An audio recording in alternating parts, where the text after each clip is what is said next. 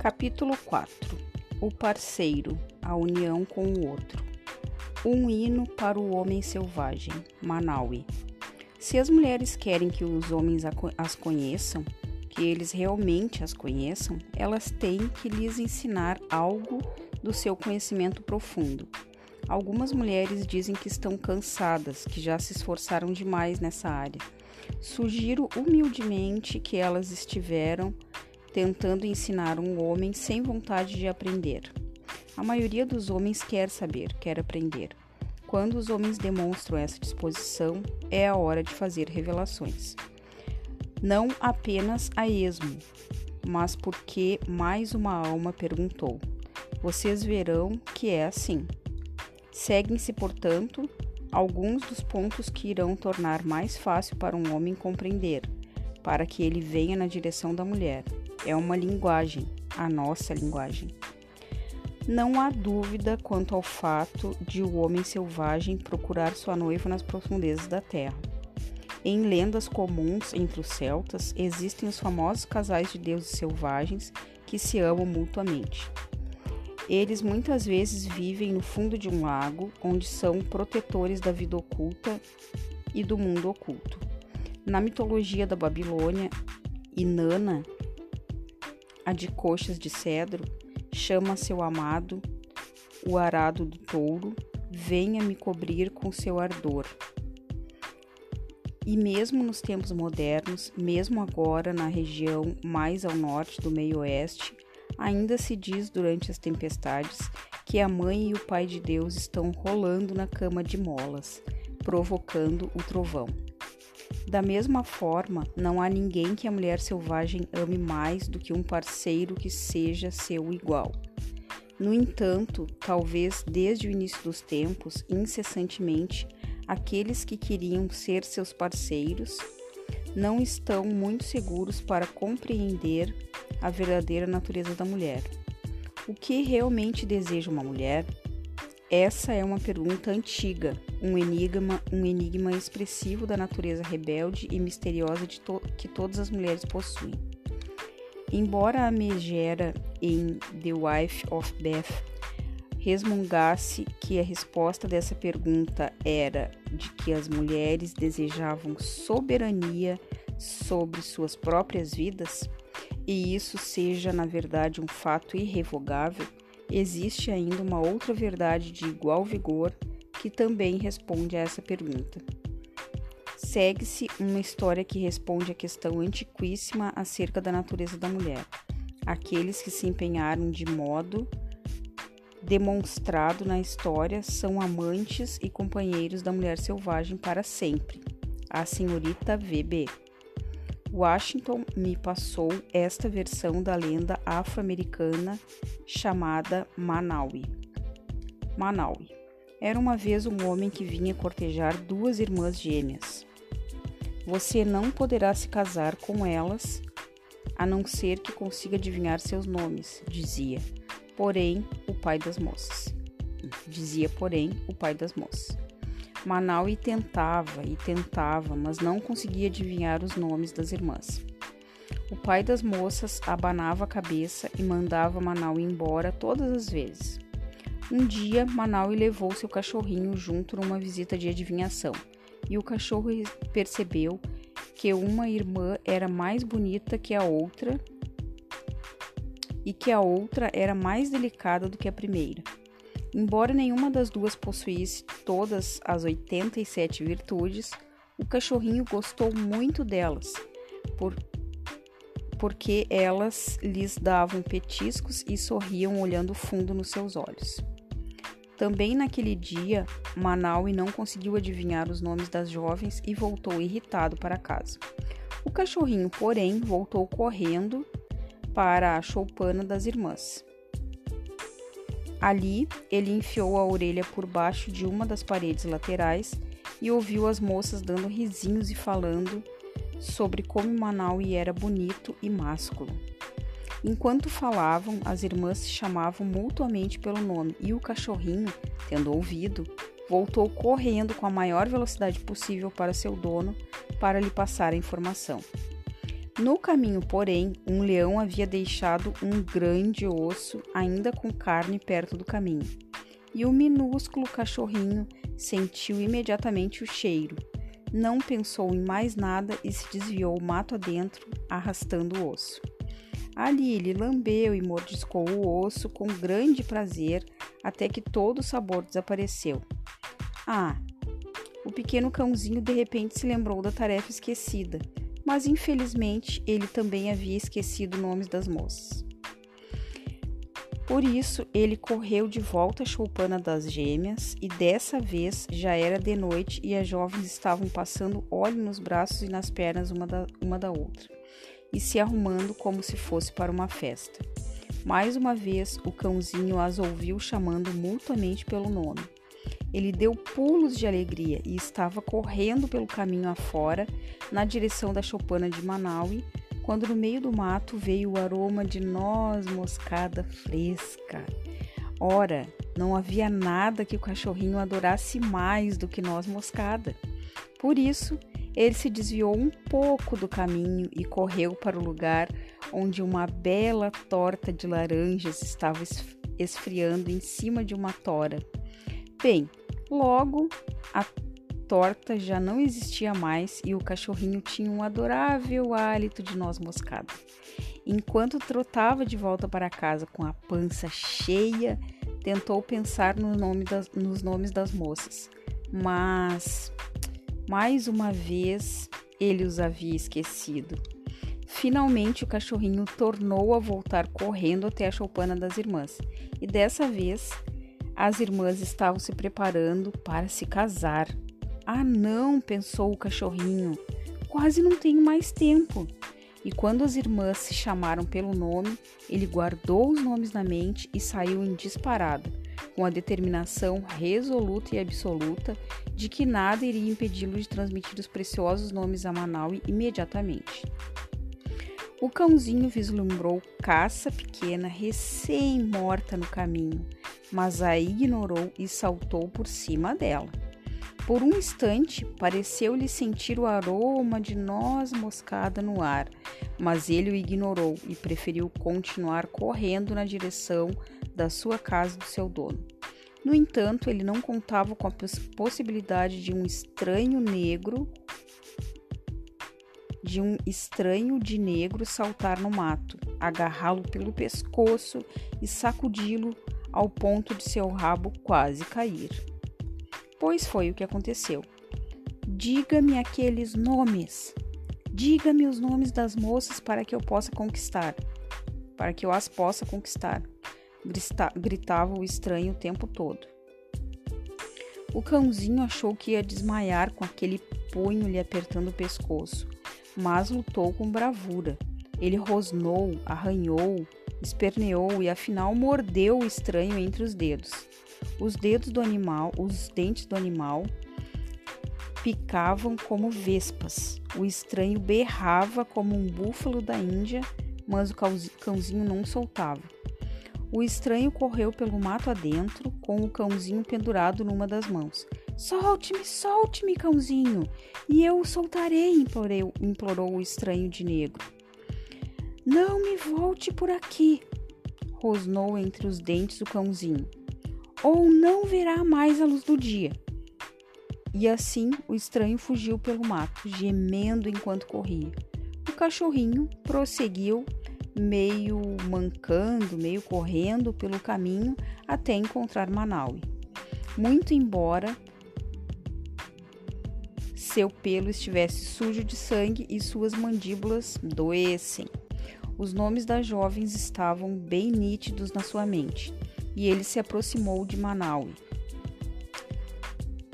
Claudicante, mas feliz da vida. Manaui lavou os ferimentos do cãozinho e este lhe contou toda a história, assim como nome, nom o nome das moças. Manaui correu de volta até a aldeia das moças com o cachorrinho nos ombros e as orelhas do cachorro dançavam ao vento como rabos de cavalos. Quando Manaui chegou até o pai com os nomes das filhas, as gêmeas receberam Manaui completamente vestidas para viajar com ele. Elas haviam estado à sua espera o tempo todo. Foi assim que Manaus conquistou duas das donzelas mais belas da região, e todos os quatro, as irmãs Manaus e o cãozinho, viveram juntos em paz por muito tempo. Crick, crack, crunch. Now this story is out. Crick, crack, crunch. Now this story is done. 1. Um. A natureza dual das mulheres com os contos folclóricos, assim como com os sonhos, podemos interpretar seu conteúdo em termos subjetivos, em que todos os símbolos retraíam aspectos da psique, da psique de uma única pessoa, mas também podemos compreendê-los em termos objetivos, na medida em que estejam associados às condições e relações do mundo exterior. Examinaremos aqui o conto de Manaui, mais sobre o aspecto do relacionamento entre uma mulher e seu parceiro, tendo em mente que muitas vezes, abre aspas, é como por fora, é como é por dentro. Como é por fora, é como é por dentro. Fecha aspas. A história decifra um segmento antiquíssimo das mulheres, que é o seguinte: para conquistar o coração de uma mulher selvagem, seu parceiro deve entender profundamente sua dualidade natural. Embora pudéssemos, em termos etnológicos, encarar as duas mulheres na história como noivas numa cultura poligame, polígama, polígama, a partir de uma perspectiva arquetípica, essa história fala do mistério de duas poderosas forças femininas numa única mulher. A história de Manaus contém todos os fatos essenciais para a intimidade com a mulher selvagem. Manaus, através do seu cão fiel, adivinha os dois nomes, as duas naturezas do feminino. Ele não sairá vencedor a não ser que resolva o mistério, e precisa usar seu próprio self instintivo, o self cão, para conseguir o que deseja. Qualquer um que seja íntimo de uma mulher selvagem está de fato na presença de duas mulheres, um ser exterior e uma criatura interior, um que habita o mundo terreno e outro que vive num mundo não tão visível. O ser exterior vive à luz do dia e é observado com facilidade. Muitas vezes é uma pessoa pragmática, aculturada e muito humana. Já a criatura costuma chegar à superfície vindo de muito longe e com frequência aparece e desaparece rapidamente. Embora sempre deixe uma sensação, uma sensação, algo de surpreendente, original e sagaz.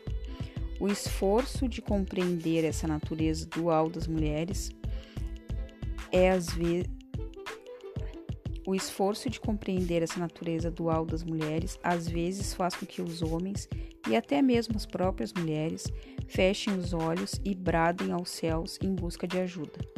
O paradoxo da natureza gêmea das mulheres reside no fato de que, quando um lado está mais frio sentimentalmente, o outro lado está mais quente.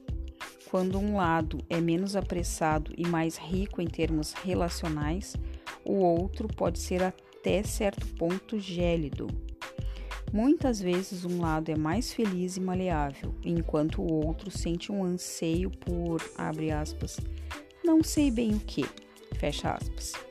Um lado pode ser cheio de alegria, enquanto o outro é lamentoso e melancólico essas, abre aspas, duas mulheres que 89 são uma, fecha aspas, são elementos separados, porém associados, que se combinam em milhares de formas.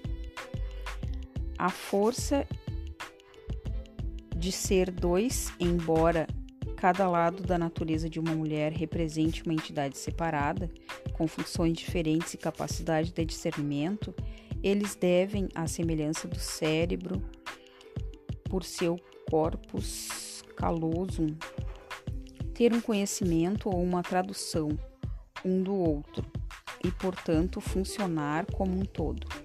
Se a mulher esconde um dos lados ou privilegia um dos lados em demasia, ela tem uma vida desequilibrada que não lhe permite acesso ao seu pleno poder. Isso não é bom. É necessário desenvolver os dois lados.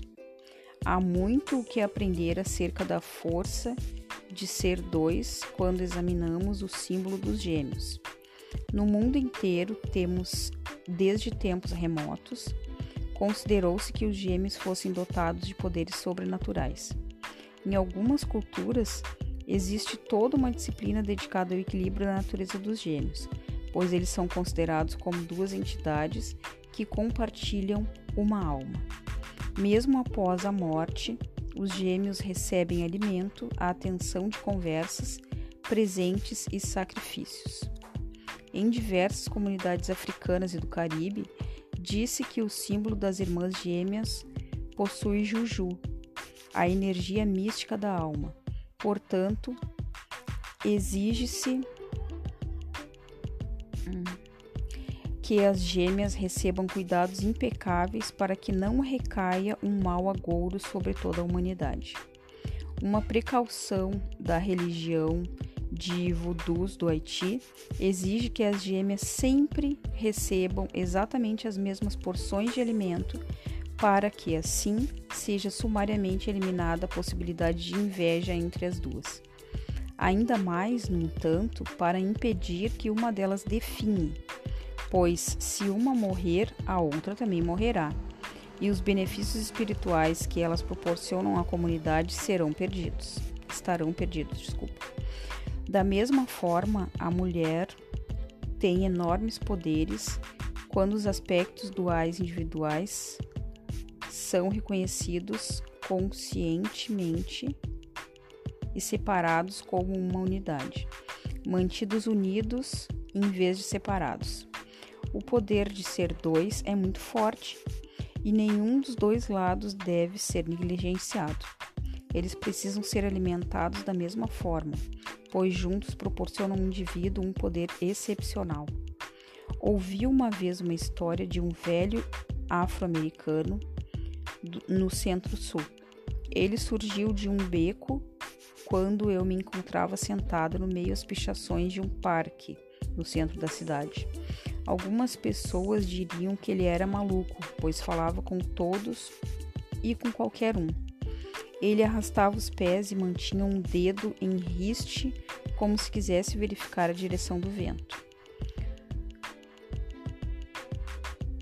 Os quentistas reconhecem que essas pessoas teriam sido tocadas pelos deuses, e nós os chamamos de eubulto, a trouxa, porque elas carregam um certo tipo de mercadoria e a exibe para quem quiser olhar. Esse eubulto, especialmente simpático, me deu uma história a respeito da transmissão ancestral. Ele intitulou a história de Um Pauzinho, Dois Pauzinhos. Esse é o costume dos antigos reis africanos, sussurrou. Na história, um velho está à morte e chama a família para perto de si. Ele dá um pauzinho curto e resistente a cada um de seus muitos rebentos, esposas e parentes. Quebrem o pauzinho, ele determina. Com algum esforço, todos conseguem quebrar seus pauzinhos ao meio. É isso o que acontece quando uma pessoa está só e sem ninguém. Ela pode ser quebrada com facilidade. Em seguida, o velho dá a cada parente mais um pauzinho. É assim que eu gostaria que vocês vivessem depois que eu me for. Juntem seus pauzinhos em feixes de dois ou três. Agora, par partam esses feixes ao meio. Ninguém consegue quebrar os pauzinhos quando eles estão em feixes de dois ou mais. O velho sorri. Temos força quando nos juntamos a outra pessoa. Quando estamos juntos, não podemos ser quebrados. Da mesma forma, quando os dois lados da natureza dual estão mantidos juntos no consciente, eles têm um poder tremendo e não podem ser fragmentados. É essa a natureza da dualidade psíquica das gêmeas, dos dois aspectos da personalidade feminina. Sozinho, o self mais civilizado vive bem, mas sente uma certa solidão. Sozinho, o self selvagem também vive bem,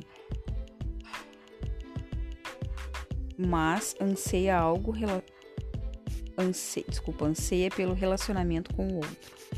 A perda dos poderes psicológicos, emocionais e espirituais das mulheres tem como origem a separação dessas duas naturezas e a simulação de que uma delas não mais existia. Essa história pode ser interpretada como um relato sobre a dualidade masculina, assim como sobre a feminina. O homem Manaui teve sua própria natureza dual, o lado humano e o lado cachorro. Sua natureza humana, embora simpática e carinhosa, não lhe basta para ter sucesso na corte. E sua natureza canina, seu lado instintivo, que tem a capacidade de se esgueirar até perto das mulheres selvagens e, com sua audição aguçada, ouvir seus nomes. É o self-cão que aprende a superar as seduções superficiais e a reter os conhecimentos mais importantes. É a natureza canina de Manaus que tem a tenacidade e a audição apurada, os instintos para se enfiar por debaixo das paredes e para encontrar perseguir e resgatar ideias valiosas. As forças masculinas podem incluir tipos de energia semelhantes à do Barba Azul ou à do assassino Mr. Fox, e por esse motivo tentam demolir a estrutura dual das mulheres. Esse tipo de pretendente não consegue tolerar a dualidade e procura a perfeição, procura a verdade única, a substância feminina imutável e inalterável, encarnada na única mulher perfeita. Cuidado! Se você encontrar esse tipo de pessoa, fuja para o outro lado com a maior rapidez possível. E melhor ter um é melhor ter um namorado do tipo de Manaui por dentro e por fora. Ele é um pretendente muito melhor já que nutre uma intensa devoção pela ideia de ser dois. E o poder de ser dois está em atingir como uma entidade una. Portanto, Manaui deseja tocar essa combinação misteriosa, misteriosíssima e onipresente da vida da, da vida da alma na mulher, e ele dispõe de uma soberania própria, já que ele próprio é um homem natural ligado ao selvagem, ele tem uma sintonia com a mulher selvagem e sente atração por ela.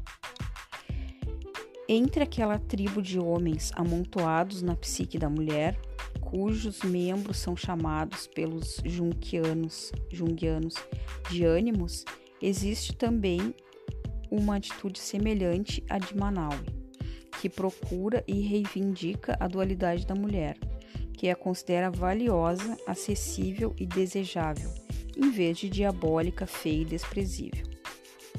2. Manaui, quer esteja no mundo interior, quer esteja no mundo exterior, representa um amante novo, mas cheio de fé, cujo desejo principal é o de identificar e compreender o minucioso, não, compreender o luminoso duplo da natureza feminina. O poder do nome dar, o nome de uma força, uma criatura, uma pessoa ou a um objeto tem algumas conotações. Nas culturas em que os nomes são escolhidos com cuidado pelo seu significado mágico ou auspicioso, saber o verdadeiro nome de uma pessoa representa conhecer a trajetória da vida e os atributos da alma daquela pessoa.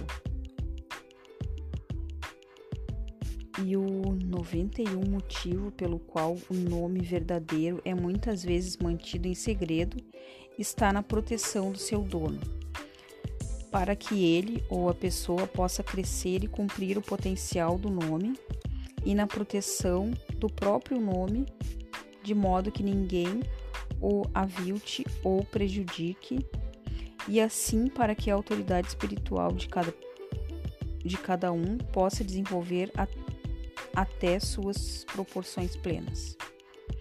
Possa se desenvolver até suas proporções plenas.